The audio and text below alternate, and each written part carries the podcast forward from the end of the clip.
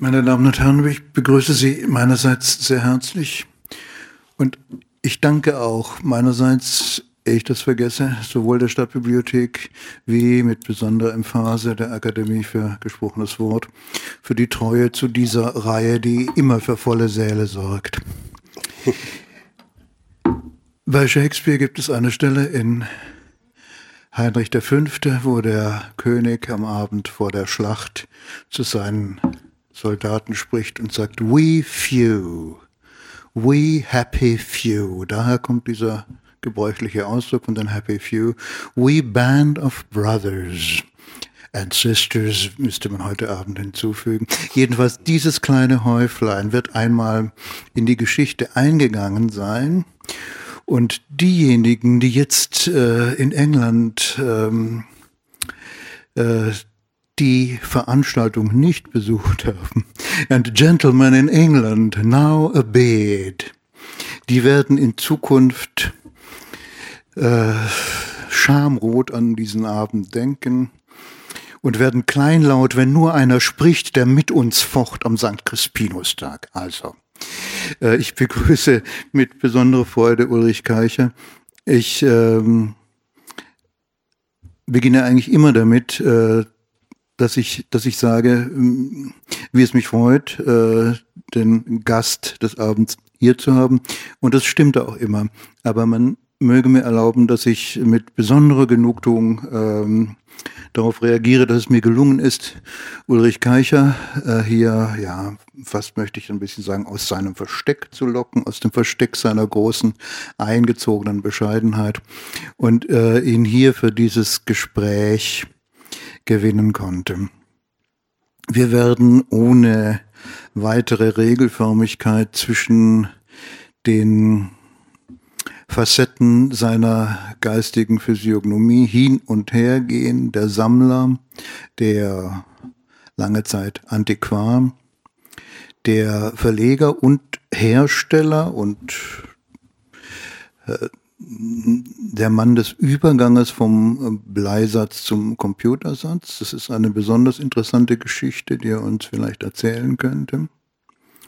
Und der große Literaturkenner, Leser, Literaturliebhaber.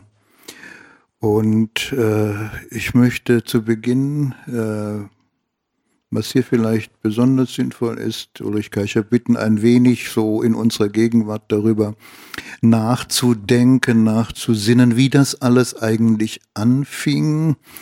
Äh, denn die Frage, wie kamen Sie denn zur Literatur, ist einerseits äh, fast trivial, aber andererseits äh, fördert sie ja doch die überraschendsten Ergebnisse zutage. Also stelle ich jetzt diese Grundsatzfrage, wie war das eigentlich, Herr Keicher, äh, dass äh, in Ihnen dieser Eros sich herausgebildet hat, langsam oder schnell, der zu dieser erstaunlichen Treue zum Leben der Bücher, dem Leben mit Büchern geführt hat?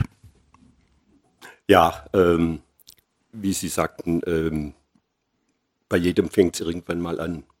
Wie auch immer, oft mal auch von von der Herkunft her. Das war, und dann gibt es auch immer das berühmte Wort, es war mir nicht in die Wiege gelegt. Es war mir wirklich nicht in die Wiege gelegt. Ich komme aus sehr einfachen ähm, Verhältnissen. Meine, in, unserem, in unserer Familie gab es eigentlich keine Bücher. Meine Eltern sind äh, mein Vater ist Handwerker gewesen und meine Mutter war Hausfrau und hat dann hat nach er, dem Krieg auch eben. Was hat er denn für ein Handwerk ausgeübt? er war Anstreicher. Ah ja. ja. Gut, spät, also gelernter und hat dann später auch, nach dem Krieg musste ja jeder dann schauen, was er dann tat. Ähm, es war mir aber vergönnt, äh, dass ich wenigstens äh, dann auf dem Land war es nicht so, dass man automatisch auch eine höhere Schulbildung haben konnte, schon gar nicht in, der ganz, in den ganzen Familien, von gerade von meiner Mutterseite her, die aus Leonberg, Eltingen stammte. Mein Vater kam von weiters her. Ähm, aber die, die, Umgebung hier, also westlich von Stuttgart, die hat mich dann geprägt, weil ich eigentlich immer da geblieben bin, mit kurzen Ausreißern. Und äh, die Schule war mir schon von der Volksschule her äh, ein Graus. Ich durfte das bloß nicht äh, immer so sagen. Man musste ja auch, ja, man war ein braver Bub und hat es dann auch so durchgezogen.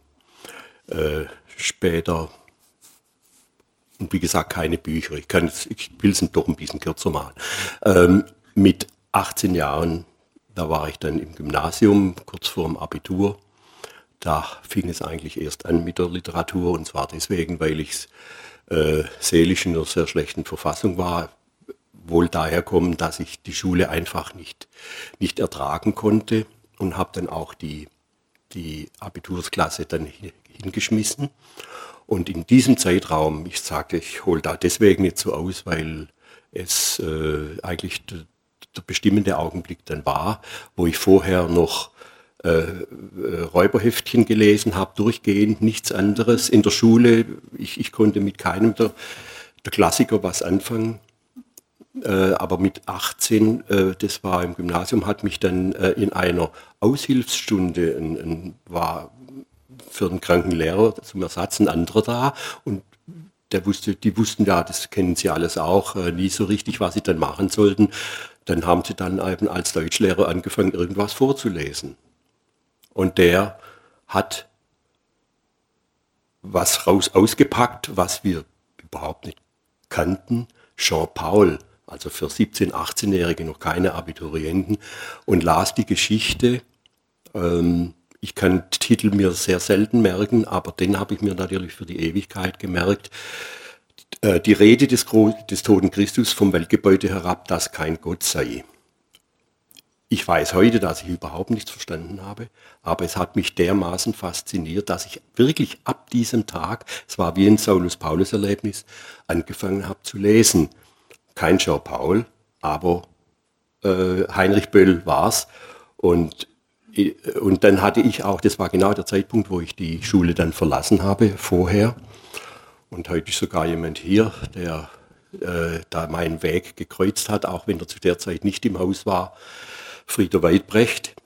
Ich, äh, das hat er dort gar nicht gewusst, ich auch nicht. Wir kannten uns nicht, dass ich dann ein halbes Jahr eine Lehre angefangen habe im Buchhandel bei, in, beim, bei Steinkopf.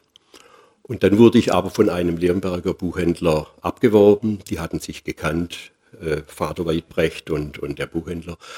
Und so habe ich dann eine Buchhändlerlehre gemacht. Und das war eigentlich dann der Anfang. Ähm, in meiner Umgebung hat niemand, da hat niemand gelesen, aber dann gab es eben immer irgendwelche Leute, die einen dann äh, weitergebracht haben. Ich war kein Vielleser, auch da noch nicht, aber solche Erfahrungen von einem, beispielsweise ein, ein, ein Germanist, der aber auch so eine Außenseiterposition hatte in Leonberg, er war Junggeselle, man sprach immer, das ist ein ganz komischer. Der kam wöchentlich in die Buchhandlung und hat mich eigentlich immer wieder aufgeklärt. Von dem habe ich eben übernommen, dass er reinkam und sagte, du musst dir merken, es gibt zwei Rot-Autoren, den Eugen und, äh, und den Josef. Den Eugen kann ich vergessen, der andere ist wichtig und ebenso hat er es mit den Walzers gemacht.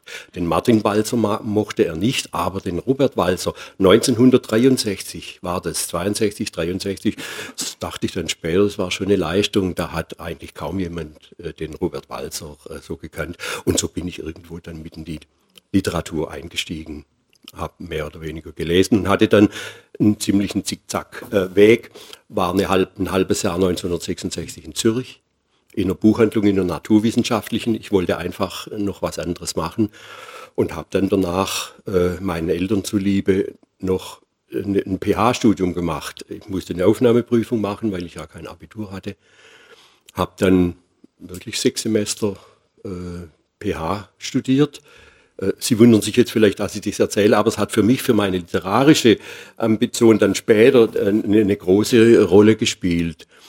Ähm, in Ludwigsburg hatte ich drei Semester und bin dann als Buchhändler nach Freiburg und hatte dort die PH und bin, weil ich ja aus keinem vermögenden Haus kam, musste ich nach einer Arbeit gucken und habe in einer sehr schönen Buchhandlung in, in Freiburg dann eine Arbeit gefunden und konnte das nebenher machen.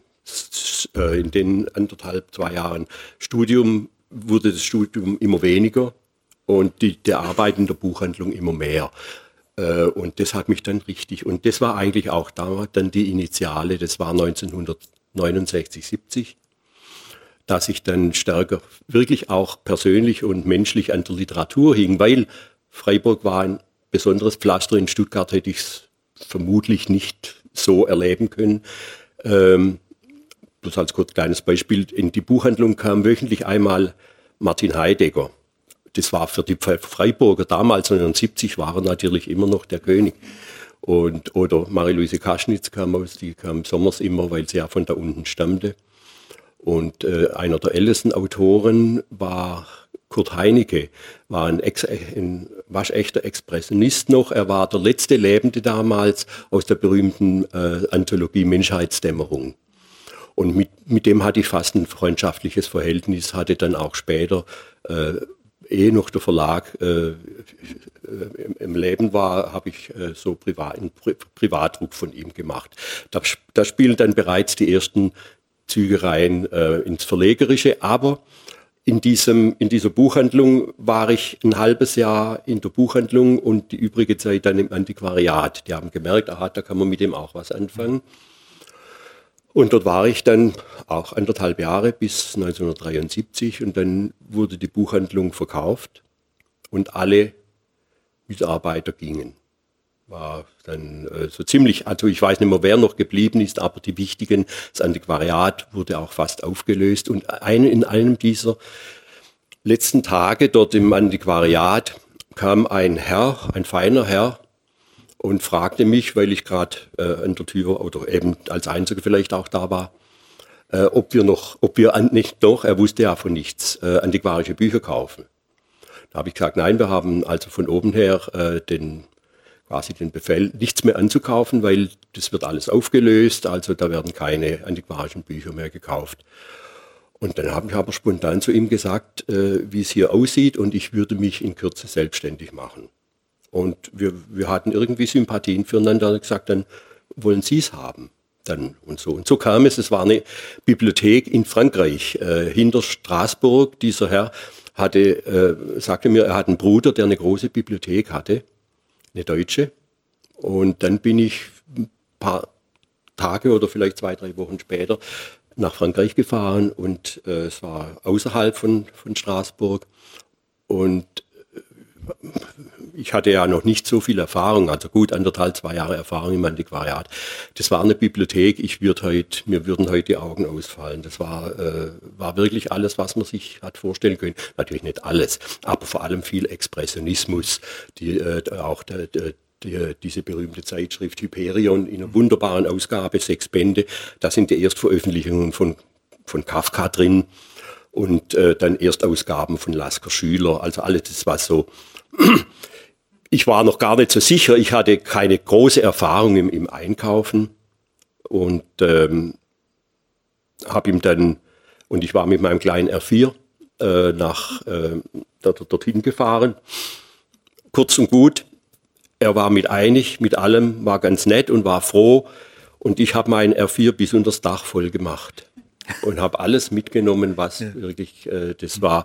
Und das war der Beginn des Antiquariats für mich. Ich, das war, ich war notgedrungen, äh, äh, weil ich es einfach haben wollte und ich hatte, ich, das äh, Geschäft war noch gar nicht angemeldet, 73 oder dann erst im Herbst. Und so habe ich meinen ersten Fundus gehabt. Und diesen Fundus habe ich dann relativ gut verkaufen können. Und da spielt jetzt bereits Frau Kutter wieder mit rein. Ich hatte es vorher ähm, äh, Karl K. schon erzählt. Vielleicht erinnern Sie sich noch, 1973 bin ich also zurückgekommen von äh, Freiburg und zum gleichen Augenblick war, ich kam ja immer wieder zurück nach Warmbronn, wo ich wohnte, wurde die Christian Wagner Gesellschaft gegründet. Und ich hatte die Jahre zuvor ähm, ein, die erste Sammlung nach vielen Jahren von Gedichten Christian Wagners ediert und diese Ausgabe wurde dann bei dieser ähm, Gründung der Christian Wagner Gesellschaft, ich glaube, ich muss da nicht weiter Wagner vorstellen oder so, ähm, wurde zu dieser Veranstaltung wurde das Buch vorgestellt und die ganzen literarischen Größen, damals hat noch der Direktor Hoffmann von der Landesbibliothek, Herr Zeller Und Frau Kutter trat auf als in weiß, ganz in weiß gekleidet als griechische Göttin. Das habe ich noch heute so in Erinnerung. Ich habe es vorher erzählt. Sie haben in einem weißen Gewand Christian Wagner rezitiert. Nee, aber das hat mich natürlich, ich konnte sie ja immer sehen, gell, und das hat mich dermaßen beeindruckt. Das waren die Anfänge, ich habe es jetzt einfach so erzählt, äh, weil es bei mir sich eigentlich immer so abgespielt ja. hat. Aber äh, ich glaube, ich muss. Nun, also das äh, sind doch äh, beneidenswerte Momente. aber ich, ich, möchte noch ganz kurz auf dieses, ähm, diesen Glücksaugenblick zurückgehen, weil er so, so wunderbar mh, mm, unwahrscheinlich ist, dass ein Aushilfslehrer, also ein hm. Lehrer, der für einen Kollegen einspringen muss in einer Deutschstunde, was zum Vorlesen aus der Mappe zieht. Jean-Paul, gut, er hätte auch das Schulmeisterlein Wutz oder so etwas Niedlicheres herausziehen ja. können, aber er äh, liest den vielleicht ungeheuerlichsten nihilistischen Text der deutschen Literatur vor. Rede des toten Christus vom Weltgebäude herab, das kein Gott sei. Schon die ungeheure Kühnheit der Metapher, dass das Weltgebäude, also das Universum, hier nun zu einem realen äh, Bau wird, von dessen Zinne herab der tote Christus spricht. Vor 17-, 18-Jährigen. Ja, ja. Und ähm, äh, sehr schön finde ich auch, ähm, dass äh, Herr Keicher dann bemerkt, äh, da habe ich gar, nicht, gar nichts davon verstanden damals, aber ja. es war trotzdem die, die Zündung, die Öffnung, Irgendwas die war. Inspiration. Ja, ja. Äh, die Weil ich habe natürlich dann, aber so lange ist es noch gar nicht her, nach 30 Jahren, mhm. mir das wieder vorgenommen und habe gemerkt, dass es ja was ganz anderes ist. Und das hat mich dann später auch wieder fasziniert, hm. aber auf eine völlig andere Art und Weise. Von da dachte ich, ja, also ich muss dazu stehen, es war so ja. und man muss sich ja deswegen dann auch nicht verstecken. Nein. Ja. Das, ja, nee, weil vor allem ich muss, weil ich, ich das war die frühe äh, Affinität zum Expressionismus. ja, ja, das war's dann, ja. Und dann natürlich der Glückszufall, dass man eine äh, schöne Sammlerbibliothek zum Expressionismus durch mhm. ähm, den Zufall, dass man als Angestellter sagen muss, ja, wir kaufen nichts mehr, aber wenn ja. Sie wollen, ja, das ist natürlich auch. Nee, das war also, es hat sich immer irgendwie auf diese ja. Art äh, ergeben. Obwohl ich ständig dem, zickzack gelaufen bin. Dazwischen noch den, den guten Rat zu bekommen, äh, dass es zwei Rot und zwei Walser gibt und dass ja, ich wüsste es ja heute auch nicht mehr. Ja, ich wüsste es ja heute auch nicht mehr, wenn, wenn, wenn mich es nicht so beeindruckt hätte. Gell? Ja. Und ich, ich, ich konnte ja, ich hatte ja sonst keine Vergleichsmöglichkeiten, das, äh, weil ich ja nichts wusste von, von, von früher her. Ich musste mir jedes Einzelne wieder äh, neu und ich, wie gesagt, ich war auch kein, kein großer Leser. Aber dann, dem Antiquariat hatte ich dann halt, das war eine, auch eine wichtige Sache, dass ich recht früh gemerkt habe, dass ein Buch eben nicht nur oder so ein Objekt ist und eben, dass der Text äh, doch immer noch das Wichtigste ist, aber dass man den in, in, in sehr schönen ähm, in eine sehr schöne Form bringen kann und dass das auch noch hilft, äh, das hat sich irgendwie schnell äh, eingeschlichen. Ja, ich war ja von Kunst an sich auch äh, völlig unbeleckt, habe aber dann schon bald gemerkt, ähm, was an, an Büchern schön ist und was nicht schön. Äh, gut, es hat sich dann einfach auch, natürlich, ich habe es dann später ni nichts anderes mehr gemacht, als mich so auf die Art mit Büchern zu beschäftigen. Ab 73 im Antiquariat. Das ging dann bis 83 und zwar nur ein rein literarisches mit äh, ja, mit Aus, Auswirkungen auch in, in, in die Richtung Kunst, ob es illustrierte Bücher waren, aber mit anderen Dingen habe ich mich dann eigentlich nicht mehr beschäftigt. Und in diesen zehn Jahren bis 83, als ich dann den Verlag gegründet habe, das kam natürlich daher, dass ich immer, äh, äh, immer mehr Beziehungen zu, zu, zu Autoren äh, gefunden habe. Und das kam auch nicht von ungefähr. Ähm, Christian Wagner war für mich insofern völlig normal, weil der aus Warmbrunn stammte und äh, mich das dann einfach natürlich interessiert hat.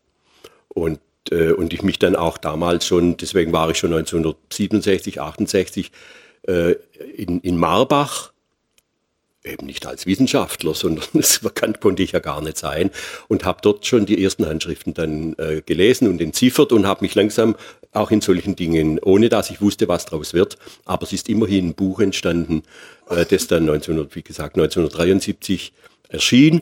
Und dann sagte mir, es ist im, ich hatte dann in welchem Verlag in welchem Verlag das erschienen ist, das war, äh, kann man sich vorstellen, ähm, nicht so ganz einfach. Ich habe in Stuttgart äh, mal äh, alle in Frage kommenden Verlage, das war die Deutsche Verlagsanstalt, selbst bei Kohlhammer hatte ich äh, noch nachgefragt, ich weiß nicht mehr, wer sonst noch alles, bin aber endlich dann äh, beim Theis Verlag, der da äh, eigentlich mehr auf Württembergica ausgerichtet war, äh, Fuß gefasst. Und der Verlagsleiter war nicht ganz abgeneigt, sagte aber, den verkaufen wir nur, wenn wir irgendwas Besonderes machen. Äh, und ich hatte ihm eben, er kannte den Wagner nicht, äh, erzählt, äh, dass auch Hab Grieshaber beispielsweise eine enge Beziehung hatte und dass gerade der, der, der Kreis um, um Grieshaber, auch Margarete Hansmann, Böden, die ich damals so langsam kennenlernte, dass die ähm, den, den Wagner äh, kennen. Und dann habe ich in meiner äh, in meinem jugendlichen Leichtsinn bin ich dann ähm, auf, habe ich Grieshaber angeschrieben und er war nicht dagegen, sagte mir aber, ich möchte doch in Stuttgart äh, zu seiner, äh, zur Frau Fürst, die ihn damals so vertreten hat. Ich weiß nicht, was sie alles gemacht hat. Auf jeden Fall war sie mit den Büchern beschäftigt. Und da habe ich einen, einen Fauxpas begangen. Ähm, ich war so in Begeisterung und bin einfach nach Stuttgart gefahren und habe bei Frau Fürst geläutet. Und dann hat sie mich gleich in den Senkel gestellt, dass man sowas nicht macht, vor allem in so einem Haus nicht. Und das hat mich dann innerlich, ich habe nichts gesagt, aber doch etwas äh, geärgert. Sie hat mich dann aber herkommen lassen und hat gesagt, also Grieshaber hat gesagt, er macht nichts Neues. Und ich in meinem in meiner Begeisterung dachte, ja, der, der muss ja da ein paar Holzschnitte dazu machen. Ähm, was ich danach natürlich auch verstanden habe. Kurz, er hat, äh, er war bereit, aber ich sollte mir was aussuchen. Das hat dann äh, Frau Fürst in die Wege geleitet, hat mir ein Buch mitgegeben. Und zu Hause habe ich dann gesagt, nein, das lasse ich mir nicht gefallen. Das ist das sowohl, ich, ich will mehr. und habe, aber dann, ich war immer höflich, glaube ich. Äh, ich kann gar nicht, oh ja gut. Habe es dann abgesagt, weil zur gleichen Zeit eine Verbindung entstand über die Akademie in Stuttgart zu Gunter Böhmer. Der hatte dortmals eine Professur. Und von dem wusste ich, der war, der, der lebte ansonsten in Montagnola in der Nähe von Hermann Hesse und die waren befreundet. Kurz und gut, der Kontakt hat dann geklappt und äh, das hat sich dann gerade, weil Böhmer ja hier in Stuttgart war. Und der hat auch was Neues gemacht. Und der hat was Neues gemacht. Und hat das auch mit mir besprochen. Ich war, ich sehe auch das noch. Das sind immer solche Augenblicke, so wie ich sie gesehen habe. Ähm, wir saßen da oben in der in der Nähe der, der Kunstakademie dann auf dem Bänkchen außerhalb, so irgendwie im Gras, wo es runtergeht, mhm. und, äh, und haben dann den Christian Wagner besprochen. Und er hat dann alles gemacht, hat auch die, die, äh, die, den Kontakt mit dem Verlag, den ich hergestellt hatte, äh, dann ähm, weitergeführt und hat auch die Typografie und so die, die ganze Gestaltung.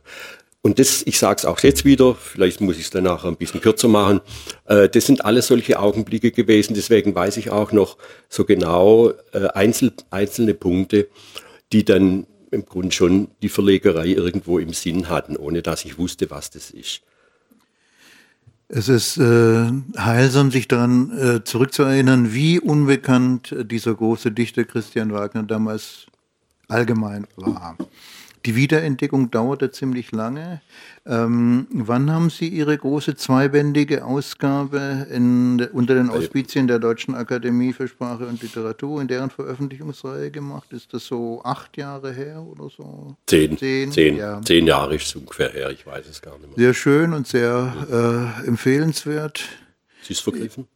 Hat es geheilt? Ähm, nee, ich glaube, die wird noch bereitgehalten. Ja. Ja, ich glaube. Ja, dann, ja, es gab da ein bisschen Unstimmigkeiten. Also nicht im Verlag, und, ja. sondern ja. Aber damals ist dieser Mann äh, bestenfalls als Bauerndichter bekannt gewesen, was ja keine irreführende, aber eine völlig unzureichende äh, mhm. Beschreibung ist. Und die Größe dieser Lyrik, die zu Anfang des 20. Jahrhunderts von einigen wenigen äh, von äh, Karl Kraus und auch von Hermann Hesse bemerkt wurde, ja. musste sich sehr lang ja. durchsetzen. Goldsky war überraschend, von welchen Seiten her dann doch jemand, der in den Literaturgeschichten gar nicht auftauchte, ja, eben doch. Hm. Und wenn es nur eine Handvoll Fürsprecher waren, wie, wie gerade gesagt, und selbst bis nach Frankreich, der, der Robert Mader oder Minder, äh, der ihn sehr geschätzt mhm. hat, äh, so, so, waren eben die ja. Punkte, die Vernetzung in grobem, aber war da. Und ich habe mir auch immer gedacht, Herr Kircher, dass die Tatsache ähm, oder der Umstand, dass die Christian Wagner Gesellschaft eine genuine literarische Gesellschaft geworden ist und nicht so was wie ein besserer Heimatverein, doch im Wesentlichen Ihnen zu verdanken sein dürfte. Das müssen Sie jetzt, ist keine Frage, müssen Sie nicht beantworten, aber das statuiere ich jetzt hier. Ja, das ist eine. Es liegen drüben auf dem Büchertisch zwei Publikationen. Die eine ist zum 20-jährigen äh, Jubiläum ihres, ihres Verlags mhm. erschienen und hat ähm, ist eine Bibliografie des Verlags 1983 Jahre, ja. bis zwei, 2003 von Friedrich Pfefflin zusammengestellt mit dem sehr schönen Titel, äh, also der auch so die Treue des Bibliografen äh, verspricht. Ich bleib dir auf den Fersen, also mit V geschrieben. Und äh, fünf Jahre später, zum 25-jährigen Jubiläum, äh, haben drei äh, Herausgeber, wiederum Friedrich Pfefflin, Matthias Bohmuth und der hier mit Ihnen sprechende, ähm, eine kleine, kleine Festschrift herausgegeben, die äh, aus einem äh, Terminus technicus des, des, des Druckerhandwerks ein, ein doch ähm, ein, mhm. eine Art poetisches Programm macht, Brotschrift. Also das äh, äh, sei jetzt insbesondere neben allen anderen schönen Büchern, äh, die da drüben liegen, denjenigen empfohlen, die ein größeres Interesse an diesem Verlagsunternehmen geschöpft haben, das also 1983 begann. Und äh, wenn man sich die frühen, also nicht nur die frühen, aber gerade die frühen Publikationen des Verlags ansieht, dann stimmt das schon irgendwie mit den Versen insbesondere. Es zeigt sich darin eine besondere Affinität zur Lyrik. Äh, und äh, ich würde Sie jetzt gerne bitten, ein wenig auch so zu Ihren persönlichen Beziehungen zu den Lyrikern zu sprechen, die denn die frühe Zeit des Verlags besonders geprägt haben. Es ist ja so, dass dieser, dieser Verlag, der aus dem Eigensinn und der entschiedenen äh, Liebe des Verlegers äh, erwachsen ist, schließlich äh, Jahrzehnte später plötzlich so etwas wie ein äh, prominenten Magnet wurde, sodass äh, dann Titel von Brigitte Kronauer und Wilhelm Genazzino, Ingo Schulze und Hans Zischler und wie sie alle heißen, erschienen sind. Ähm, aber diese, äh, diese Attraktivität auch für die großen Namen hat der Verlag eben durch seine entschiedene Konzentration auf ähm, das Poetische gewonnen. Sollte vielleicht noch äh, die traurige äh, Nachricht hier anfügen, Ulrich Geicher hat es mir vorher gesagt, ist er in den Nachrichten gekommen.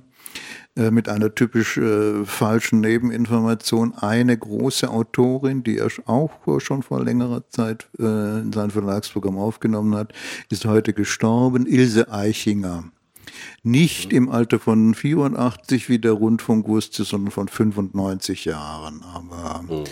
auch das hat der, der Verleger durch Zufall äh, heute Abend in seine Selektion eingepackt. Das liegt da drüben auf dem Büchertisch. Jetzt aber kehre ich zurück zu meiner Frage. Äh, wie fing das nun nicht mit der Literatur im Allgemeinen, sondern mit dem verlegerischen Entschluss an? Und was äh, prägte die frühen Jahre dieses Unternehmens besonders? Ja, äh, wie, wie, Sie gerade sagten, äh, spielte die Lyrik schon äh, eine Hauptrolle. Natürlich kann man sagen, der, der Großvater Christian Wagner sozusagen hat, hat es sicher mit bewerkstelligt. Ich habe auch in der Hinsicht äh, sicher wesentlich mehr Lyrik gelesen. Äh, heute, um das gleich vorwegzunehmen, hat sich das, und das ist glaube ich auch ganz normal, hat sich das wieder etwas verändert. Äh, und, äh, Christian Wagner, wenn ich das einschieben darf, war ja ähm, also ein ganz großer Lyriker, aber durchaus auch ein Prosa-Autor. Und das ähm, Wunderlichste hier ist, diese kleine Anmerkung, gestatten Sie mir, ist, dass er das war meine, meine einzige leise Kritik damals an dieser zweibändigen schönen Darmstädter Ausgabe. Äh, dass sie nicht äh, erkennen lässt, dass er eine ganz eigenartige Form gewählt hat, nämlich die lange Prosa-Erzählung, also fast schon den Roman, wo immer wieder auf allen drei, drei oder vier Seiten ein Gedicht steht. Also das ist nicht ganz ungewöhnlich, aber selten so stark ausgeprägt, dass ähm, ja, also entweder ein Roman ständig so kleine lyrische Eruptionen äh, hat oder aber dass eine Art lyri lyrische Anthologie äh, sich äh, das Gerüst mhm. eines Romans um sich herum erschafft. Mhm. Aber diese, das, dies nur als Exkurs zum... Ja, ja, nee, das ist schon, und ich habe das damals auch äh, sehr ernst genommen. Ich hatte natürlich äh, sehr banalere, banalere Gründe, äh, das so zu machen, weil Wagner eigentlich nur als äh, äh, Lyriker äh, im, im, Bewusstsein, wenn überhaupt, war. Äh, aber diese Art, äh, Poesie zu schreiben, die war ich, in der Zeit, ich, ich, wusste nicht, wer das sonst noch so gemacht hat. Und erst heute merkt man auch richtig, ähm, was, was er eigentlich damit äh, gekonnt hat. Von, aus, aus, aus rein, er war ja ein reiner Autodidakt und die und man sieht es jetzt, äh, dieses Jahr hat jetzt die Christian Wagner Gesellschaft zum ersten Mal den Erstling ähm, äh, im Originalzustand äh, veröffentlicht. Und das sind dann also genau diese. Und man kann heute auch äh, sagen, dass dieser Erstling wirklich was Besonderes war. Er hat diese Art der, der Poesie, diese Verbindung von Lyrik und Prosa äh, weitergeführt in, unter dem Titel Sonntagsgänge. Das sind dann drei verschiedene Bände dann noch geworden. Aber das muss man heute so sagen. Damals für mich war es klar, äh, die Leute werden äh, das mit der Prosa, die dann manchmal auch sehr einfach, auch ja wie er eben als Mensch auch war oder auch als Dichter. Aber heute sehen wir das, die, die, die wirkliche Qualität da drin. Das vielleicht da dazu, aber von daher, die Lyrik hat jetzt nicht für mich bei, wegen Christian Wagner äh, nur eine große Rolle gespielt, sondern wie ich schon angekündigt habe, ähm, man, es war, mir war es einfach, äh, ich, ich, ich habe gern Kontakte dann aufgenommen mit Autoren und einer, den muss ich da auch ein bisschen rausheben, mit dem ich, äh, der, der kam damals in den Ende der 60er Jahre sehr häufig in der Stuttgarter Zeitung mit kurzen Gedichten. Und dann hat er 1968, ich sage gleich den Namen, ähm, eine in, in der, äh, wie hieß jetzt dies, äh, die, die, die Samstagausgabe der Zeitung, die Welt, die Brücke, Brücke zur Welt, hatte also eine ganze Seite 1968 zum 50. Todestag von Christian Wagner einen, äh, ein, ein, ein, einen Text geschrieben und es war für mich ganz neu. Ich kannte viele Texte über Wagner, Theodor Heuss hat über ihn geschrieben, ähm, ja, oder auch unsere Autoren Hierum oder Heuschele, die, die man dann alle, die ich dann alle irgendwie auch kannte. Aber dieser Autor, das war Werner Dürson, der hat, der hat einfach einen, einen neuen Ton da reingebracht. Dürson hat sich auch als modernerer Lyriker empfunden und äh, das hat mich natürlich dann sofort auf den Plan gerufen und ich habe äh, Kontakt mit ihm aufgenommen. Das war dann auch einer, von dem ich glaube, an die zehn Titel dann mit den Jahren äh, gemacht habe. Äh, so ging das mit, mit vielen Autoren dann. Da kam man in Kontakt durch irgendwelche Themen. In dem Fall war es Christian Wagner. Mit Walter Helmut Fritz war es beispielsweise ähnlich. Der, die haben sich halt alle auch äh, ja, in, in ihrer Art. Sie haben den, den Wagner nicht äh, äh, irgendwo in den Himmel gehoben oder hätten ihn selber auch nicht äh, jetzt etiert oder so. Aber sie waren da und wussten Bescheid. Und die haben für mich dann in, im ersten Teil meiner Verlegerei äh, doch eine große Rolle gespielt. Und es waren ja alle, auch alles Lyriker. Ich hatte nämlich 1983, als ich anfing, war ich sogar, äh, da hat äh, durch so eine Rolle gespielt.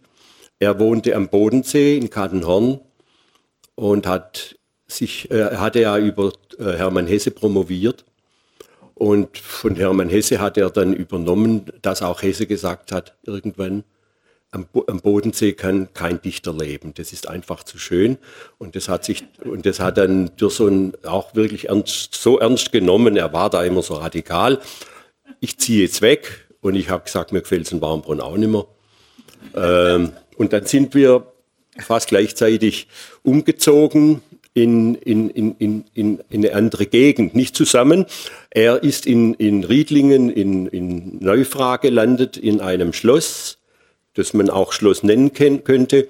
Und ich bin 15 Kilometer donauabwärts in Scher gelandet, auch einem Schloss. Allerdings sah das nicht so schlossartig aus, es war mehr eine Burg, aber hatte eine größere literarische Affinität, denn äh, Eduard Mörikes Bruder hat dort viele Jahre gelebt, in diesem Schloss. Und von Mörike gab es, äh, und der hat ihn öfters besucht, von Mörike gab es auch Briefe, äh, als er dort lebte. Kurz, ich habe einen kleinen Ausschnitt mal aus seiner aus seiner ganzen, äh, aus der Gesamtausgabe, aus der äh, historisch-kritischen, wo dann alles drin war, habe ich zu meinem Abschied aus Scher 1985 habe ich dann ein Briefband gemacht. Den habe ich jetzt nicht dabei, der ist einfach zu groß. Da gab es nämlich noch eine Holzschneiderin in Scher, die hat solche Holzschnitte dazu gemacht. Nicht schlecht, aber auch nicht unbedingt gerade ganz toll. Entwaffnende Offenheit eines Verlegers. Ja, und das war, das war eigentlich so, die, diese drei Jahre, äh, zweieinhalb Jahre in Share sind die ersten fünf äh, äh, Verlagsbücher dann auch entstanden. Und zwar so kleine Bändchen, das war mein Credo. Ich will äh, was machen, was man äh, gut mitnehmen kann, soll aber schön sein. Also keine Taschenbücher, die rundum dann so beschnitten sind, sondern ich habe überstehende Kanten gemacht und auch äh, Fadenheftung. Das, geschieht, das geschah allerdings noch ähm, in, einer, in einer Druckerei und in einer Binderei. Da habe ich noch nicht äh, meinen späteren Spleen äh, verwirklicht, dass ich ähm, vor allem die, die Bindung meiner Bücher alle selbst gemacht habe. Diese drei Bücher, äh, fünf Bücher waren es, die ich dort machte, da hatte ich immer eine Auflage, das haben wir einfach so aus meiner Vorstellung, 500, 800 Stück könnte man da schon machen. Und dann bin ich als mein eigener ähm, Vertreter in die Buchhandlungen und äh, wurde dann sehr schnell eines Besseren belehrt. Ähm, die einzige Buchhandlung in Stuttgart, die damals positiv reagiert hat, das war ähm, Weißes Hofbuchhandlung. Jetzt, und jetzt fällt mir leider Frau, die, sie lebt, glaube ich, noch bitte? Frau Brigitte Teurer, ja, die hat, die hat erkannt, was, was der, der, der, der, der, der Jungspund im Verlagswesen da will und ähm, hat mich dann auch in manchem aufgeklärt. Also das war dann, äh, das ging dann auch so nicht mehr weiter. Was für mich dann wichtig war in der Zeit, ich habe meine Frau kennengelernt, haben geheiratet und sind dann wieder nach Warmbronn gezogen. Also meine Frau zum ersten Mal, ich wieder ins Haus und dann ging eigentlich 85 die Verlegerei erst richtig los mit einer Reihe, die heute nicht mehr existiert. Und ich sage es deswegen, weil die wurde lange Jahre als reine Lyrikreihe äh, angesehen. Sie war es nicht, es hat auch Prosa drin gehabt, aber überwiegend Lyrik, das war der rote Faden eine schwarze Reihe mit einem roten Faden geknüpft. Und das war auch mein Grundsatz. Damals ist das so entstanden. Da hat mich auch, glaube ich, meine Frau nur ziemlich äh, unterstützt. Er hat gesagt, das machen wir so. Ähm, äh, die Umfänge der Bände, die ich dann damals gemacht habe, die mussten aus herstellerischen Gründen dann, wenn ich einen Faden selber machen wollte, äh, mussten die, durften die nicht mehr als 16 Seiten haben. Das heißt, es waren vier Bögen gefalzt und die, den roten Faden konnte ich durch Aufstechen äh, des, des Bändchens äh, selber äh, dann Faden heften mit Nadel und Faden. Und das ist geblieben bis heute. Und äh, nicht bei allen Büchern, ein paar wenige gibt aber immerhin äh, weit, also über 90 Prozent meiner Bücher sind solche Broschüren, die jetzt äh, drüben auch am, am Tisch liegen. Und die dieser, dieser, diese rote Fadenreihe, die wurde damals, die ersten hatte ich noch mit einer eigenen Schweizer Schreibmaschine, die, die Schrittausgleich hatte, also etwas wie gesetzt aussah. Äh, das hat mich sehr angemacht, weil ich gesehen habe, das sieht dann nicht aus wie eine Schreibmaschine. Und, äh, aber ich konnte mir nichts anderes vorstellen. Dann ha, habe ich ein paar wenige Titel dann danach auch im ähm, äh, setzen lassen. Ähm, und dann habe ich in Gerlingen einen kleinen Drucker und Setzer gefunden, der also noch mit Bleisatz gearbeitet hat. Und der hat aus dieser Reihe, aus in diesem roten Faden, das waren insgesamt sind 44 Titel erschienen. Ähm, da habe ich jetzt heute gar nichts dabei, aber selbst da waren dann schon Autoren drin wie Wolf Kirsten, äh, Hermann Lenz mit seinem einzigen, also ersten Lyrikbändchen damals, außer seinem Erstling 1936, ähm, sind da Lyrik, äh, ist da Lyrik erschienen, auch ja, es waren auch Unbekanntere dabei, aber gerade eben auch äh, Werner Dürson, äh, Pöten oder auch die Margarete Hansmann. Äh, und die, die sind die meisten, also ich schätze so auch so 70, 80 Prozent sind im Bleisatz entstanden. Und 1996 soll ich jetzt gerade so äh, ja. überleiten, 1996 war für mich dann insofern ein, ein entscheidendes Jahr, weil mein Bleisetzer, es gab ja sonst fast im Grunde nichts mehr, das waren die Jahre, als auch die großen Firmen wie DEFA, Deutsche Verlagsanstalt, auch Klett, äh, seinen, seine Bleisätze, da, Klett hat dann noch oben auf den Filtern das eine Weile als, als Früher vielleicht weißt du, als, als, als Werkstatt, Lehrwerkstatt, Lehrwerkstatt. So, so haben es manche äh, gehalten äh, noch, noch weitergeführt. Aber da entstand nichts mehr. Das konnte man auch nicht äh, berufsmäßig und professionell die dann. Zeit, die so, Zeit des Bleisatzes war, war aus. Und das war, und das hat, das habe ich eben gerade von diesem Kleinen genau so mitgekriegt. Er hat gesagt, bis dato, ich kannte die Leute, hatte er zwei ältere Männer, ich muss schon fast sagen, alte Männer, die waren alle schon über 70, die noch diese Linotype Maschine äh, bedienen konnten und noch den Bleisatz, also diesen äh, äh, ähm, diese Zeile, da wurde ja nicht einzeln, sondern eine Zeile gegossen, wie bis dato dann auch die Zeitungen zum Teil ja noch gearbeitet haben. Diese Männer konnten nicht mehr, wollten nicht mehr und der Drucker, äh, der Setzer, sagte dann auch, äh, der war auch schon 70, äh, ich kriege auch niemand mehr, der mir die Maschinen repariert. Wir hören auf. Das war ja damals so etwas wie das Ende einer Epoche. Ja. Und man hat das auch so nicht nur jetzt als eine, eine technologische Zäsur mhm. gesehen, sondern oder als das Ende eines ehrwürdigen Handwerks, sondern mhm. als eine ästhetische Katastrophe. Ne? Mhm. Ne? Also, also ja. mit dem Bleisatz so die, ja.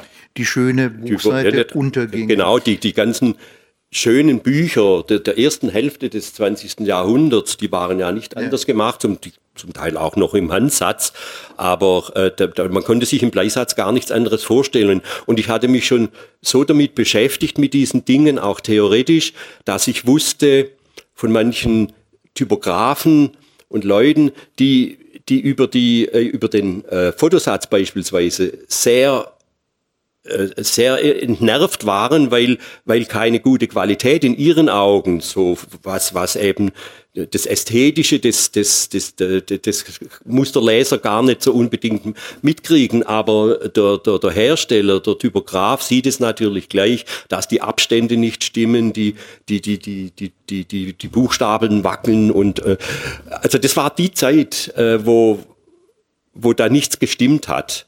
Ähm, ich habe auch ein, mein erstes Bändchen von den fünf kleinen, wo ich sagte, ich kann jetzt, ich könnte über jedes jetzt irgendeinen halben Roman erzählen. Das waren zwei Erzählungen von äh, von Herbert Heckmann, einem damals nicht unbekannten Autor, der bei Hanser verlegt hat und der hatte eine Professur in Offenbach an der Hochschule.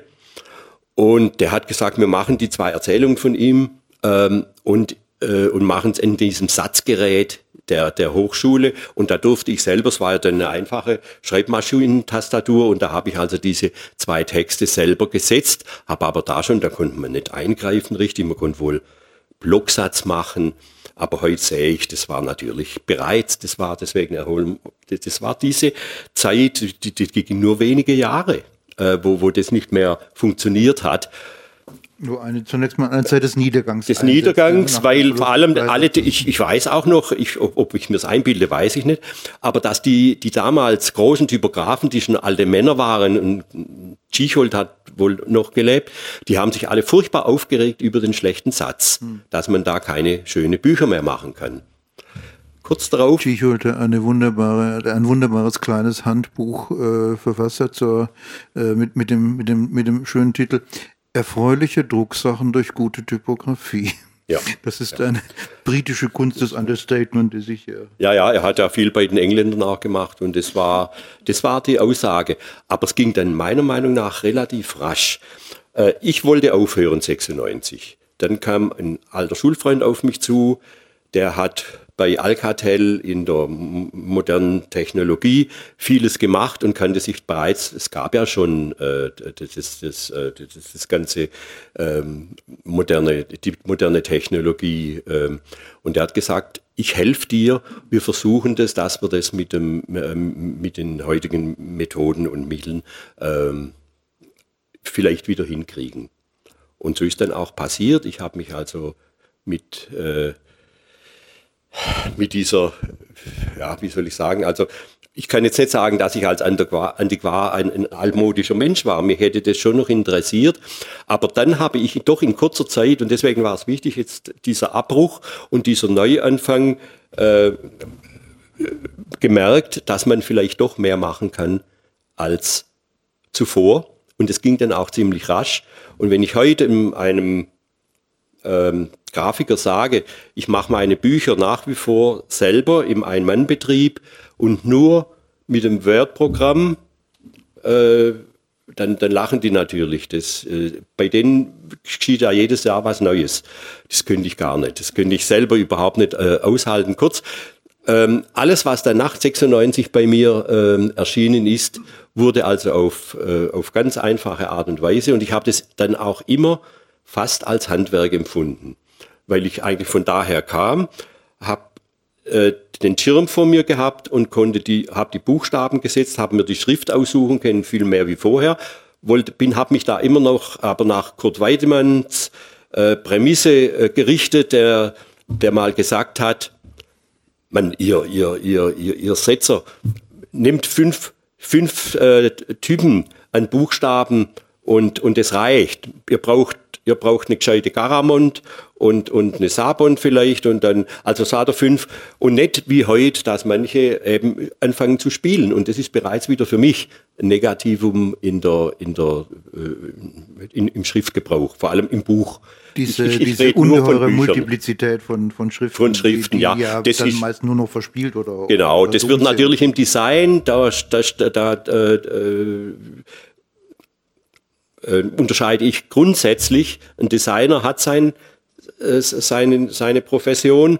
Und aber ein Typograf ist ein, ist ein anderer Mensch und das vermischt sich heutzutage in vielem. Aber da will ich auch gar nicht jetzt lang klagen. Auf jeden Fall habe ich dann doch noch den Rang gekriegt, 96, dass ich ähm, mit, mit, mit dieser Technik heute, heute umgehe und mich auch nicht mehr äh, verändern werde.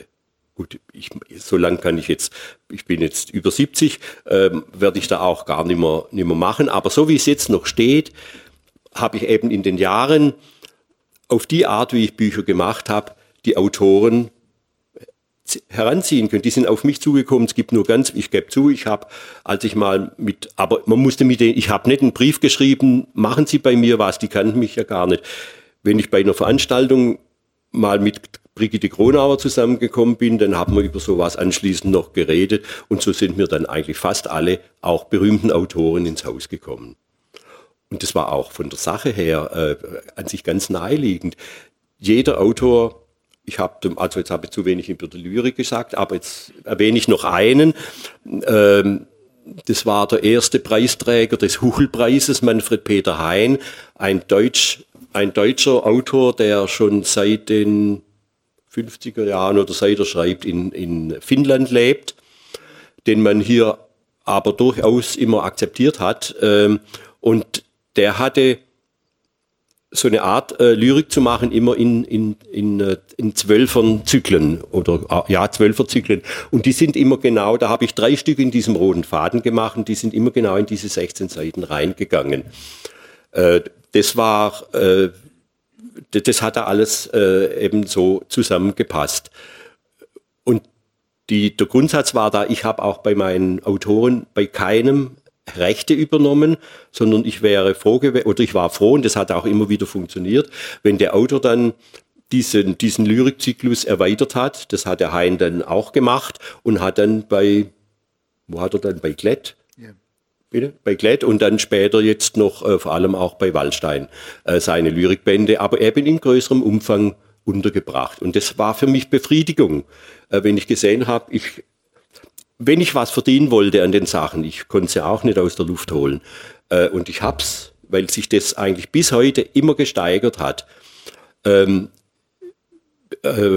hatte er, da gab es immer mal wieder, dass der die Rechte brauchte. Wenn ich die Rechte gehabt hätte und hätte sie äh, äh, ihm nicht, nicht zurückgegeben, äh, wäre es ja, äh, er hätte nichts machen können. Und so haben die immer die Freiheit mit ihren Texten gehabt. Und das hat sich für mich eigentlich nur positiv ausgewirkt.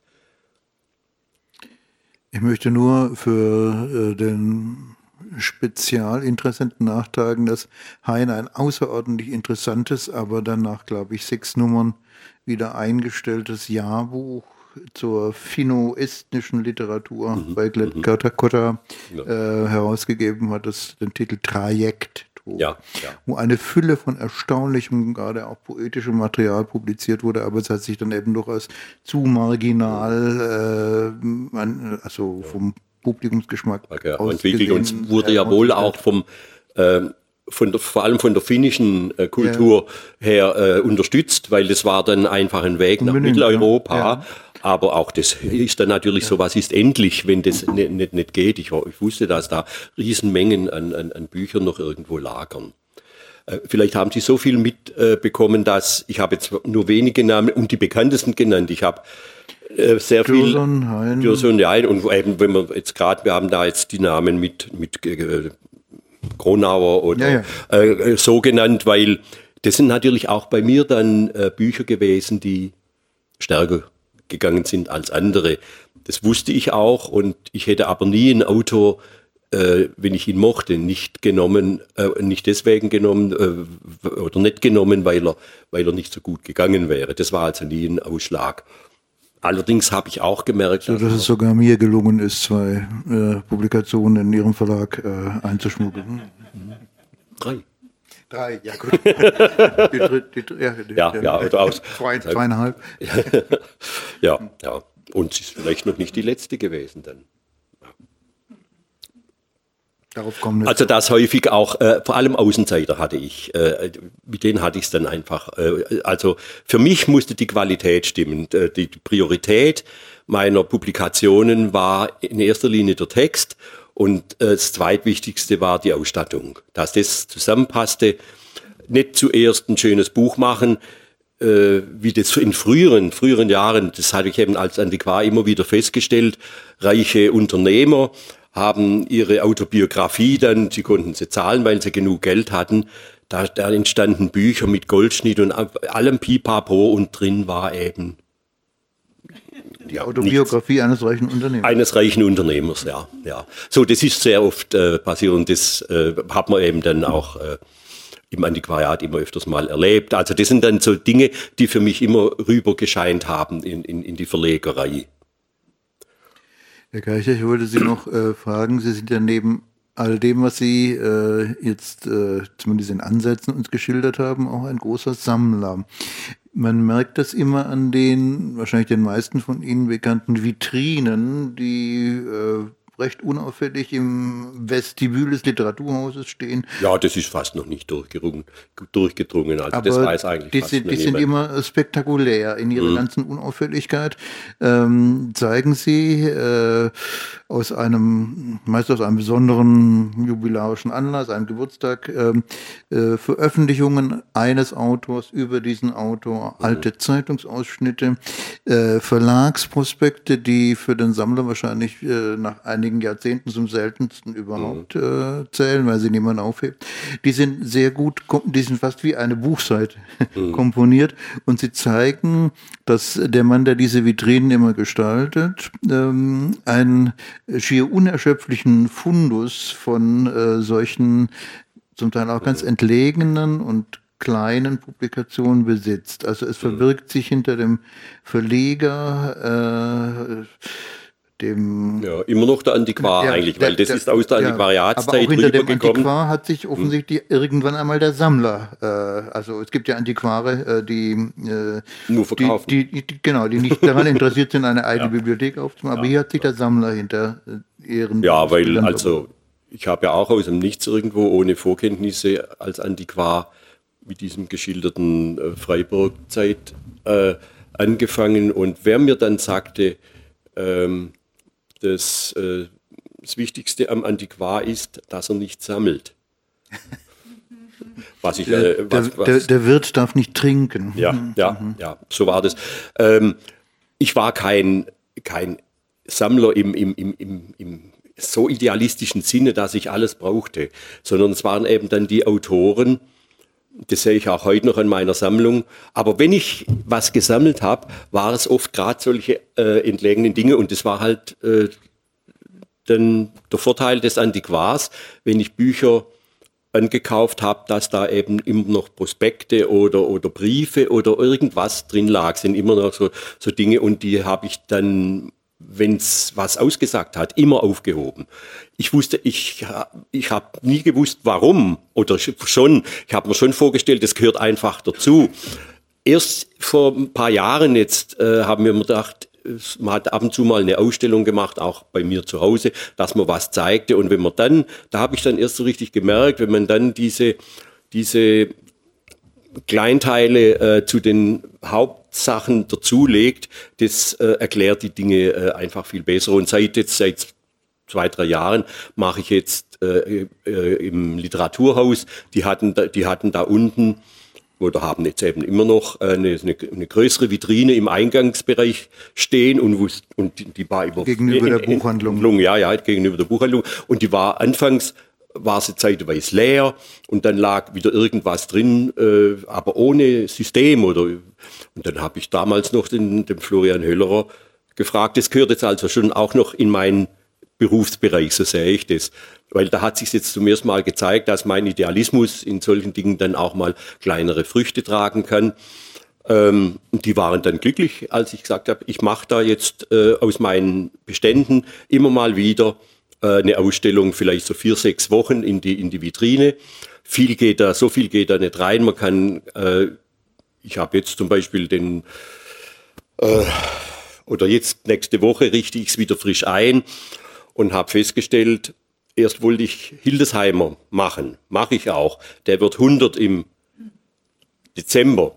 Aber dann ist mir erst gleich parallel dazu aufgefallen, ah, der Peter Weiß wird ja auch 100 der ist jetzt gerade vorgestern äh, hatte der seinen 100. Geburtstag. Jetzt mache ich, jetzt muss ich diese Vitrine, die eh zu klein ist für die Sachen, die ich habe, muss ich noch mal aufteilen. Aber ich will die beiden 100-Jährigen, die auch irgendwo eine Affinität haben, äh, in, in, in diese Vitrine reintun und da ich auch bei beiden, so Hildesheimer habe ich einen großen Bestand, weil ich den selbst noch in, es gibt drei verschiedene Sachen, die ich, oder zwei, sogar noch eine signierte Ausgabe da, das war im, im letzten Jahr, als er noch lebte, äh, die er damals gemacht hat. Äh, und die Autoren, die ich dann selber verlegt habe noch, da habe ich immer dann mehr gesammelt. Nicht komplett, außer Hermann Lenz. Den habe ich komplett, kann man sagen, fast alles. Und äh, weil da waren auch Kontakte da. Und das sind dann die, die, äh, die, aus diesen Beständen habe ich dann jetzt immer da äh, ein bisschen was rein. Und jetzt seit 14, äh, seit dem vorletzten Mal oder das letzte Mal war es zum ersten Mal bei, wen habe ich drin gehabt? Ich weiß, ich weiß es einmal auch nicht mehr. Dann vergisst man es, ich bin schon wieder bei den nächsten und mein Gedächtnis ist äh, nicht mehr so, so ganz toll. Ähm, aber jetzt kommt also der, der, der Peter Weiß und dann und die äh, vom Literaturhaus, die schicken dann an den Freundeskreis und an die Leute, die aus der Stuttgarter Gegend, schicken sie dann äh, noch eine E-Mail, das, sonst wird es nicht bekannt. Da habe ich jetzt vor dran gedacht, als wir oben äh, gesagt haben, die heutige Veranstaltung ist überhaupt nirgends in der Stuttgarter Zeitung aufgetaucht, nicht mal in den kleinsten. Ähm, ich beklage mich da schon lange nicht mehr, aber Stuttgarter Zeitung. Äh, da fangen wir gar nicht durch. Ja, ja, nee, ich, äh, obwohl der, der Herr Kister ist recht äh, gut, ob es an ihm liegt, weiß ich nicht. Auf jeden Fall, Stuttgarter Zeitung äh, hat, ist, obwohl die es schon gesehen habe, auf sowas, es ist ja nicht meine, es steht nicht mal drin, wer es macht. Ähm, aber fürs Literaturhaus ist immerhin das eine, eine Entschuldigung, eine kontinuierliche Sache jetzt, dass man, äh, wir nennen das sogar im Titel, ähm, Autoren die wir nicht vergessen wollen. Und es sind auch Leute bereits wie Hildesheimer und Peter Weiß, wenn der jetzt nicht gerade von seiner alten 68er Zeit her, es war sowieso für viele überraschend, dass der überhaupt so stark wieder geschwind aufgetaucht ist. Aber die ganzen Wolfgang Köppen, äh, eins berühmte Leute spielen heute in der augenblicklichen, natürlich kommen keine neuen Bücher mehr von denen, aber sie haben auch historisch irgendwo keinen Anklang mehr. Und da will ich ein klein bisschen dagegen. Ah, das ist ja wirklich eine Kleinigkeit. Und ich mache es auch gern und das Interesse ist da. Äh, vor einigen Monaten hat mich die Stefanie Stegmann äh, gefragt, ob ich nicht äh, dem Literaturhaus einen Satz übermitteln wollte. Sie wollten irgendwann mal auch eine Jubiläumsaktion machen mit Sätzen zur Literatur, die dann, mhm. wenn ich mich richtig erinnere, an die Fassade des Kunstmuseums projiziert werden sollten. Jedenfalls habe ich ihr einen Satz von Samuel Butler geschickt. Für denjenigen, äh, der sie nie gelesen hat, sind auch sehr alte Bücher Neuerscheinungen. Ja. Schön. Es, ah, gehört, ja. es gehört zu den ähm, Muss ich mir mal merken, perfidesten Eigenarten unseres Literaturbetriebs, dass äh, die, das neu erschienene einen hohen Fetischisierungsgrad hat und mhm. äh, die möchte man beinahe etwas äh, äh, gemütlich sagen, die bewährten Texte, die seit einigen Jahrhunderten viele Menschen entzückt haben, die sind, das sind eben keine Neuerscheinungen. Ich wollte noch, äh, da wir in Anwesenheit von bibliothekarischen Fachleuten hier äh, diskutieren, noch einmal darauf hinweisen, wie selten manche dieser ganz entzückenden kleinen Verlagsdrucksachen, die in diesen Vitrinen auftauchen, geworden sind. Es gibt eine mittlerweile berühmte oder berühmt zu sein verdienende Anekdote, die ich vor einem Jahr oder so in der Zeitung gelesen habe. Da hat ein Mann an das Getty Museum ein Objekt aus seiner Sammlung verkauft für einen, glaube ich, zweistelligen Millionenbetrag. Äh, und dabei handelt es sich nur um eine Serie von Drucksachen, die er über einen langen Zeitraum akkumuliert hat und die gab es alle immer kostenlos. Der Mann hatte vom ersten Augenblick an äh, alle Quellekataloge gesammelt. Mhm. Das wurde dann so selten und auch so äh, fetischisiert mit diesen alten Beispielen für die Mieder der frühen 60er Jahre, ähm, dass er da mhm. einen bedeutenden Betrag dafür erhielt. Mhm. Und ähm, wir haben das vorher kurz berührt. Es gibt auch eine kleine Vitrinengeschichte über einen Quellekatalog, wenn ich das richtig äh, Es war keine Vitrinengeschichte, sondern eines meiner Bändchen. Ah. Äh, mit ähm, der WG Sebald hatte ja das Literaturhaus mit einer Rede eröffnet. Die noch in der alten Reithalle gehalten wurde. Ja, ich war damals nicht dabei. Hat gesprochen, ja. Schön. Und, der, und diese Rede äh, habe ich mit, zusammen mit äh, Florian Höllerer, der damals noch die Leitung hatte, äh, veröffentlicht. Ich habe nämlich innerhalb meiner, meiner Publikationen, äh, wenn ich jetzt nämlich noch den Untertitel wüsste, äh, im, im, Zusammenhang mit dem Literaturhaus, also, also eine kleine Reihe, das sind jetzt Reihe vier, vier Veröffentlichungen, da hat auch zum Beispiel Helmut Böttiger mal eine Ausstellung über Thomas Mann mhm. in Stuttgart gemacht. Das haben wir auch in so einer Publikation. Ja, das war das, äh, damals die berühmte Rede, Rede, die er sozusagen zum äh, Ausgleich zu seiner Rede in Weimar, War, ja. Äh, also in der DDR, was damals ungeheures, auch negatives Aufsehen erregte, ja, ja. in Stuttgart gehalten hat. Ja, ja, ja. Gerade und das haben wir da auch mit Bildmaterial. Alles, äh, also solche Dinge sind dann auch dabei äh, in, in den Publikationen und die war, ich sage egal. Äh, vier Titel gibt es also in dieser Reihe und äh, einer davon ist der, der Sebald äh, der Text ist dann auch in der Gesamtausgabe oder in einem der Sammelbände von Sebald schon erschienen. Aber das Interessante war, Sebald äh, und ähm, der, der Trip, der, der Künstler, ähm, die waren Schulkameraden. Und da gibt es jetzt enge Verbindungen gerade zu dem Text von, von, von Sebald über Stuttgart. Ich hole jetzt da auch nicht weiter aus.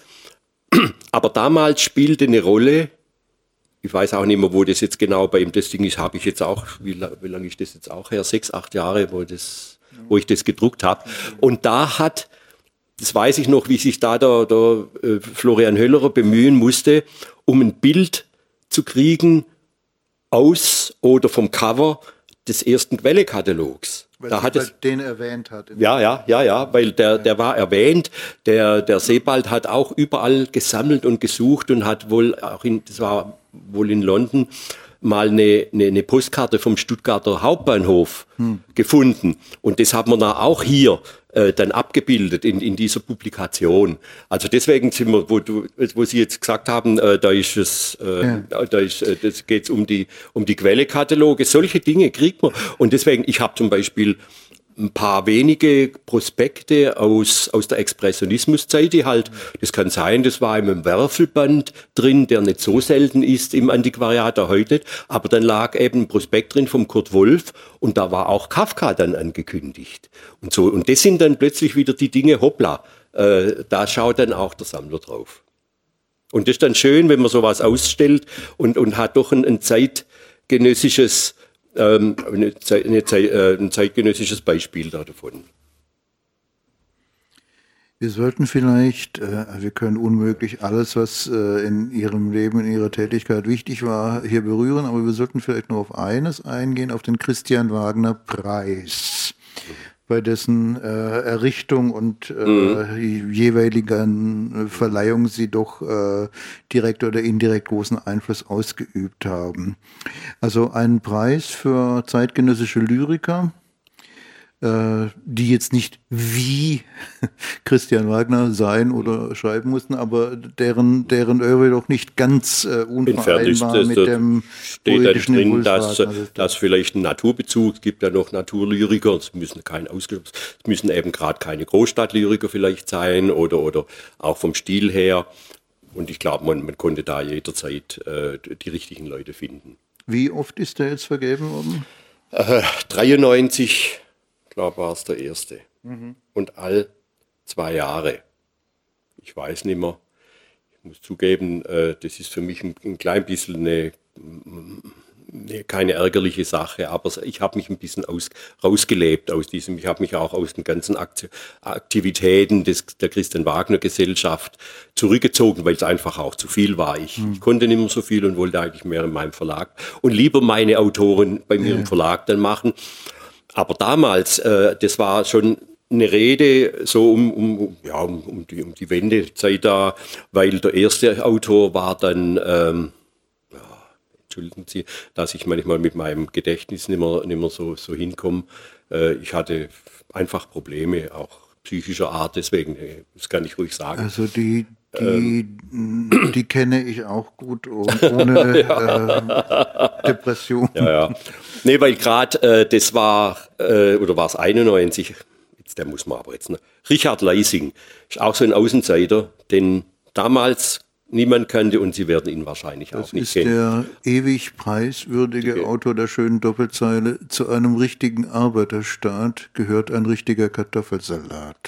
Mhm, ja, das, äh, das, das klingt wie ein Karlauer, das ist aber eine ja. Ja, er hat noch profunde Kritik an der DDR, die darin enthalten ist. Also 91, gleich nach der Wende und ich hatte ähm, damals sein, sein das, von ihm gab es nicht viel. Er hat sehr, sehr wenig geschrieben. Und ähm, habe ich zwei schmale Bändchen von, von ihm, summa summarum, zu Lebzeiten, oder? Ist das ja, ja, äh, also zu Lebzeiten, das allererste war diese berühmte Reihe Poesiealbum äh, in der DDR. Das war sein Erstling und dann ist aber in der DDR, glaube ich, nichts mehr erschienen. Dann hat der, der Münchner Verleger Langewiesche Brand, der, äh, hat dann zwei Bände von ihm noch gemacht. Einen zu Lebzeiten und den anderen, glaube ich, aus dem Nachlass.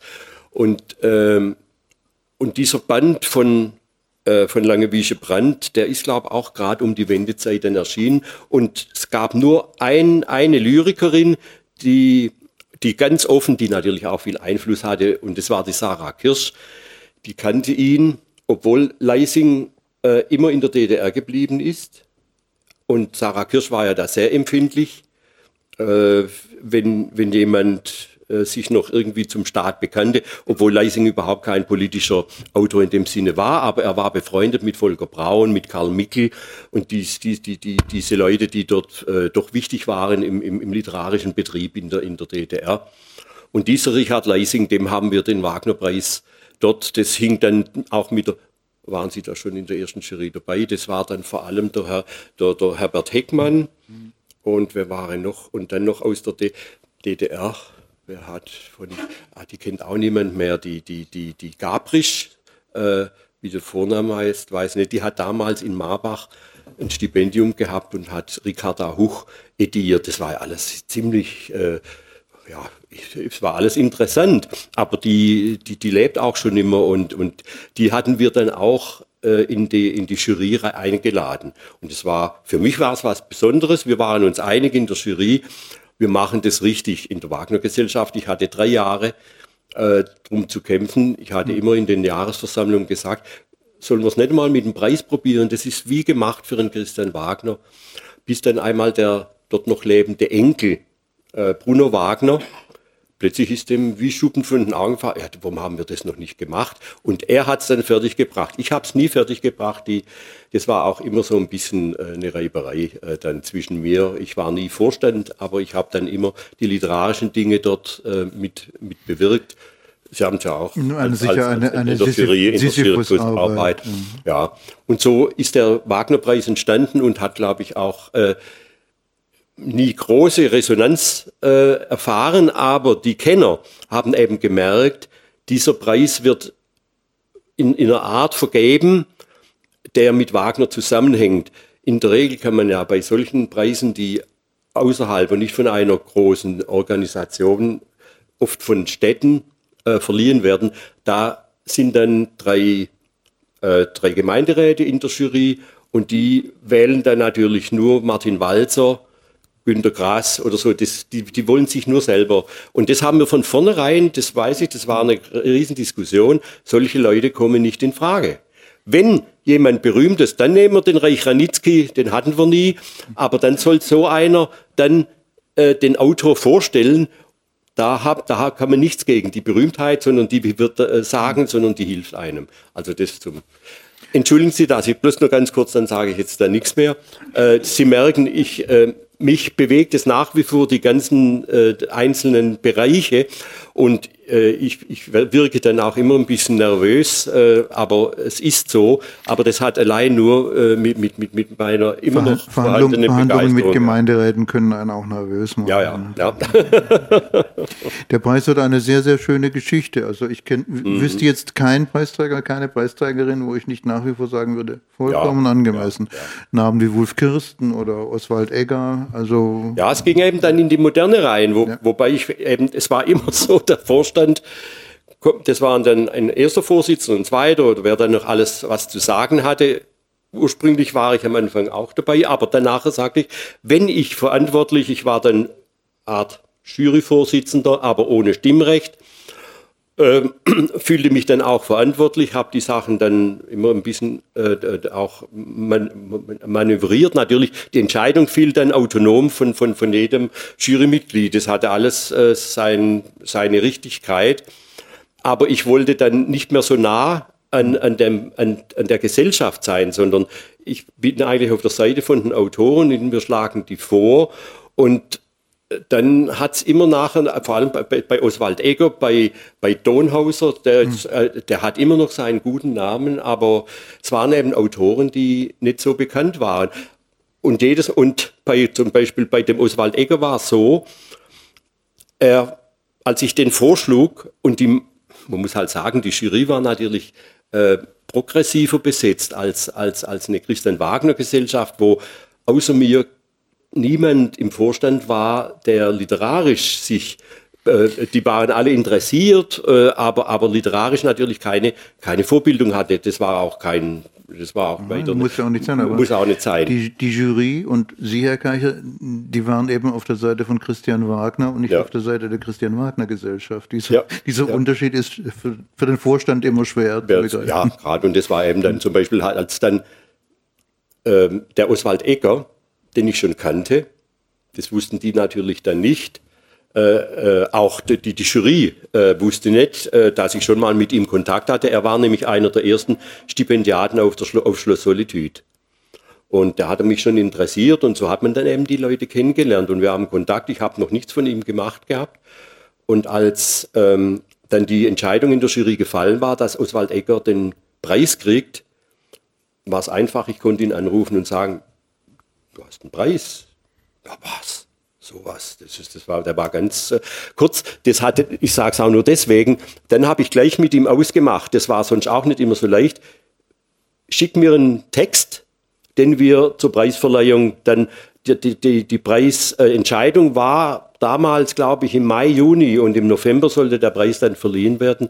Dann hat es pressiert und er hat gesagt, ich habe was, ich schreibe noch was dazu und habe mir dann schon in Kürze äh, den, äh, den Text geschickt. Und das war dann aber auch eine Publikation in meiner Reihe.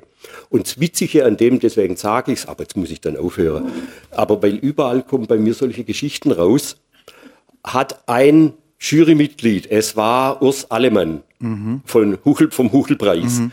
ähm, der hat ich, ich die Dinger ja nicht in aller Welt rum, aber der hat es in die Finger bekommen und hat sich in seiner Jury in, im Huchelpreis dafür eingesetzt, dass dieses kleine Bändchen ähm, auch wenigstens mit zur Entscheidung im Huchelpreis reinkommt. Und es hat es geschafft, obwohl da sonst nur Surkamp-Bücher, Hanser-Bücher, so kleine Dinge kamen da gar nicht vor. Jetzt hat also der Christian Wagner-Preis, der eine Überraschung war, äh, für dieses Bändchen dann auch noch, hat dieses hm. Bändchen noch den Huchelpreis bekommen.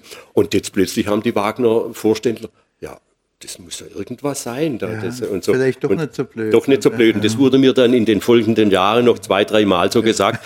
Kaicher bringt uns Leute her. Das war auch so. Die Kronauer war mal da. Das Jahr drauf hat sie den Büchnerpreis mhm. gekriegt. Und das hat die dann doch ein bisschen umgedreht. So. Ja. Also, so ist halt gegangen. Also äh, äh, ich kann mich noch nicht entschlagen, tatsächlich ähm, die Erinnerung hier auszupacken, wie das damals war in der Jury, der ich anzugehören das Privileg hatte. Wir waren alle ein bisschen ratlos. Es gab verschiedene ähm, Vorschläge, die auch ausführlich diskutiert wurden. Das war alles jetzt nicht äh, ganz unmöglich, aber die volle mh, mm, Befriedigung oder die Obsession, das müssen wir jetzt machen, die fehlte im Raum. Da hatte äh, Ulrich Geicher, der als äh, beratender Beobachter, nicht der Jury angehörend, am Tisch saß, ein kleines äh, Häufchen mit äh, schmalen Büchern und Broschüren auf den Tisch gelegt und schob das dann in einem äh, Moment des Schweigens noch so, ah ja, ich habe jetzt da noch was mitgemacht. Und wir schlugen das auf und also ich zumindest mhm. war so, also bei vorheriger geringer Kenntnis von Oswald Egger, war so unmittelbar begeistert und auch überzeugt davon, dass das ein Christian Wagner Preisträger ist, weil das sind, äh, da, da, blättert man in Seiten, die äh, über äh, lange Strecken hinweg, also über Seite um mhm. Seite äh, in Wortkaskaden bestimmte äh, Gräser, Arten von Gräsern, Teile von Gräsern, mhm. Rispen und so weiter beschwören, ein äh, gleichzeitig höchst äh, ja, abstrakt avantgardistisches äh, mhm. Sprachspiel, das aber äh, geerdet ist in einer ja. unmittelbaren Naturanschauung. Ja, ja, er ist also, Tiroler, das spielt ja, halt dann da, da, Aber das ist nur so als, äh, als kleine, vielleicht verzeihliche mhm. Anekdote mhm. über den äh, insgeheimen Einfluss eines Mannes, der nicht äh, viel von sich her macht. Ich bin sehr glücklich, dass wir heute Abend Ulrich Geicher zuhören durften. Ähm, es wäre natürlich gewiss noch sehr viel zu erzählen, aber vielleicht hat sich Ihnen doch aus einigen Fragmenten dieser Erinnerungen angefangen von so seltsamen glücklichen Zufällen wie äh, dem toten Christus äh, und äh, dieser auf einmal zur Disposition stehenden expressionistischen Sommerbibliothek bis hin eben zu den später dann langjährigen, über Jahrzehnte hinweg stattfindenden Interventionen zur, zugunsten der modernen Lyrik, zugunsten bestimmter großer, verehrter Autoren, hat sich ihnen ein Bild zusammengesetzt, äh, was, ja, was passieren kann, wenn man plötzlich dann doch und im Zickzack, wie Sie sagten, von der Literatur überwältigt wurde. Mhm. Und ähm, ja, alles in allem damit, glaube ich, auch glücklich ja. geworden ist. Ja, danke. Ich äh, danke Ihnen sehr für Ihre Geduld. Ich äh, gebe Ihnen jetzt noch offiziös die Gelegenheit, Fragen an unseren Gast zu stellen, wenn Sie das wünschen. Und warte ja, jetzt. Sonst dürfen Sie mich auch mal anrufen. Ich bin meistens zu Hause, ich bin kein Reisender. Ja. Oder äh, Sie können natürlich auch noch während des Abbaus des Büchertischs, äh, den Sie jetzt äh, bitte plündern wollen, äh, mit äh, ja. dem. Im Internet können Sie auch noch mehr ja. erfahren, weil das vielleicht jetzt. Ich wurde erst jetzt eigentlich mal richtig mal gefragt, wie viele Bücher ich gemacht habe. Das weiß ich gar nicht. Dann hab ich, bin halt hergegangen, habe nachgeschaut. Es sind 350 Titel. Und durch mal, jetzt habe ich über die Herstellungsweise nur weil gar nichts gesagt, weil ich alles immer allein. Bloß kurz zusammenfasst, ich, ich bin Lektor, ich bin, äh, ich äh, setze, drucke, binde und verkaufe es dann auch noch, wenn es geht. Äh, die Bücher alle in einem und, äh, und deswegen muss ich jeden einzelnen Titel in der Hand haben also nicht, nicht nur den, das ist das Buch an sich, sondern auch die Auflagen. In der Regel sind es 300. Es hat auch aber schon, schon einiges mehr erfreulicherweise äh, gegeben. Und äh, bei diesem äh, Stand bin ich auch geblieben. Deswegen kann man ausrechnen, wie viele Fäden ungefähr bei mir durchgezogen worden sind. Es sind zigtausende. Ich habe gerade die Auflagen gehen nicht immer alle weg, 300, aber ich habe von etlichen Büchern auch bis zu 600, 700 äh, gemacht in den Jahren. Gut, seit 83 natürlich, äh, aber sie ist so viel Dann noch delikate bibliografische Probleme, weil manchmal ist die zweite Auflage vom Markt, manchmal nicht. Ja, ja, ja, ja. Oder ich schreibe nur eine zweite, zweite Auflage, aber nicht mehr äh, die Anzahl. Hm. Während bei der ersten Auflage schreibe ich es immer rein, weil die Sammler, der will wissen, erste Auflage, wie viel sind es? Und nachher spielt es keine so große Rolle mehr. Herr Weibrecht. Eine kleine Anmerkung noch zu dem Verleger Keicher. Er ist der einzige Verleger, den ich kenne, der darüber klagen kann, dass der Erfolg zu groß ist von einer Publikation und dass er dann wieder nächtelang sitzen muss und seine Faden schlingen. Jeder andere Verleger jubelt. Mhm. ja, es gab nämlich einmal noch zu dem rote Faden, zur roten Fadenzeit einen Autor, den ich dort auch ganz neu gemacht habe, der ähm, unbekannt war Johannes Kühn. Ich weiß nicht, ob er ihn was sagt. Er lebt noch im, im Saarland. Ist eigentlich für Saarländer ist das ist es der Lyriker, das ist die Größe. Ich hatte dortmals, äh, da, da war eine Veranstaltung, da hatte er Geburtstag und ich habe den Büchertisch von Johannes Kühn gemacht. Da waren drei Ministerpräsidenten da. Damals war der Müller Ministerpräsident, dann kam, dann kam der, der, der, der na, wer, wie heißt jetzt der, der, der die Taschenbücher gesammelt hat? Der, und dann auch der, äh, der, der, der, der, der Lafontaine. Und der zweite, da gab es noch einen, der war auch Innenminister mal in Bonn noch. Der hat Heidenei, wie heißt er denn? Also das war witzig. Die, die, die, die, die, die Saarländer halten dermaßen zusammen in, in, in der Literatur. Und, und das wusste ich nicht. Und ich habe also da einen roten Faden gemacht. Und der war innerhalb von zwei Tagen war der verkauft. Da habe ich gesagt, ich habe was falsch gemacht. Das, das gibt's nicht. Also das war dort, es war nicht bloß ein, ein, so ein witziger Spruch, mhm. aber es war natürlich auch ironisch gemeint. Aber da wurde ich dann immer zitiert. Ich hatte jetzt gesagt, jetzt muss er aufhören, weil er zu erfolgreich ist. Gut, Vielen Dankeschön. Dank. Ja. Gut, dann danke aber, ich noch einmal ja. sehr herzlich und entlasse Sie an den Büchertisch. Ja. So.